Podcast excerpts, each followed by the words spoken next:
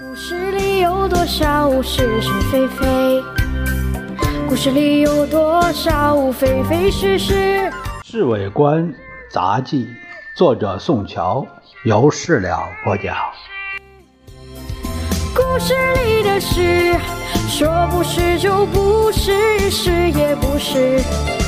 故事里的事，不知不觉，杨历年也混过去了。因为法币贬值，先生给我们的年赏只等于美金两角五分。新年我在家里的时候，不是抱抱小孩，就是和梅珍闲聊。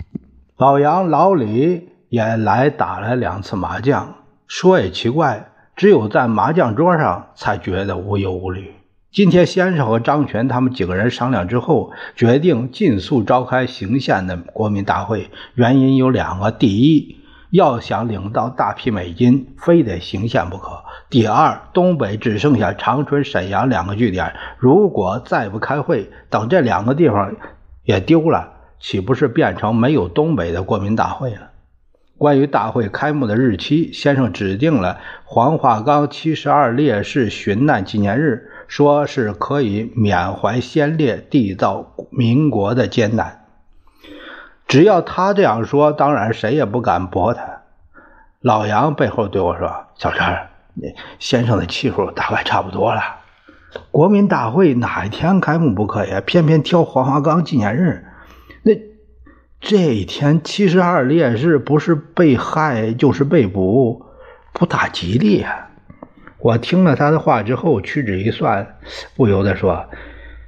哎呀，黄花岗纪念日已经是三月二十九号了，为什么不干脆那定四月一呢？连国大代表算公费也方便了。四月一不行。老李笑着摆摆手，按国外的规定，这个是愚人节，可以随便骗人。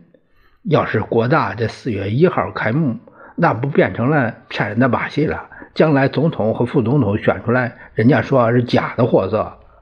嗨，哎呀，我不信那一套。先生又不是外国人，他哪有那么多机会？你呀，你别看先生长得一副地地道道的中国人脸孔，他的洋迷信多着呢。不说别的，孤岭行底的门牌号，那就是从十三号改成十四号 A 的。老李的话有道理啊。老杨把话茬接过来了。自从先生，呃，和夫人结婚以后，那洋迷信越来越多。先生为什么急着召开国民大会呢？哎呀，还不是为了想当总统吗？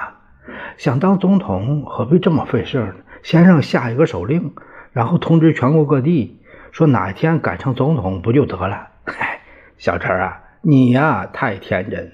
老杨拍拍我的肩膀。现在我们正在模仿西方民主政治，总统是要经过选举才能产生的。先生要过总统的瘾，那就得花钱举办行宪大会。那如果选出来不是先生咋办？你呀，你这个假定根本不可能。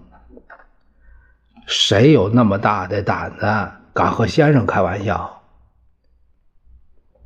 小陈，这场戏是做给外国人看的，怎么可以假戏成真呢？啊！他们两个这么一说，我才恍然大悟。故事里的事，说不是就不是，是。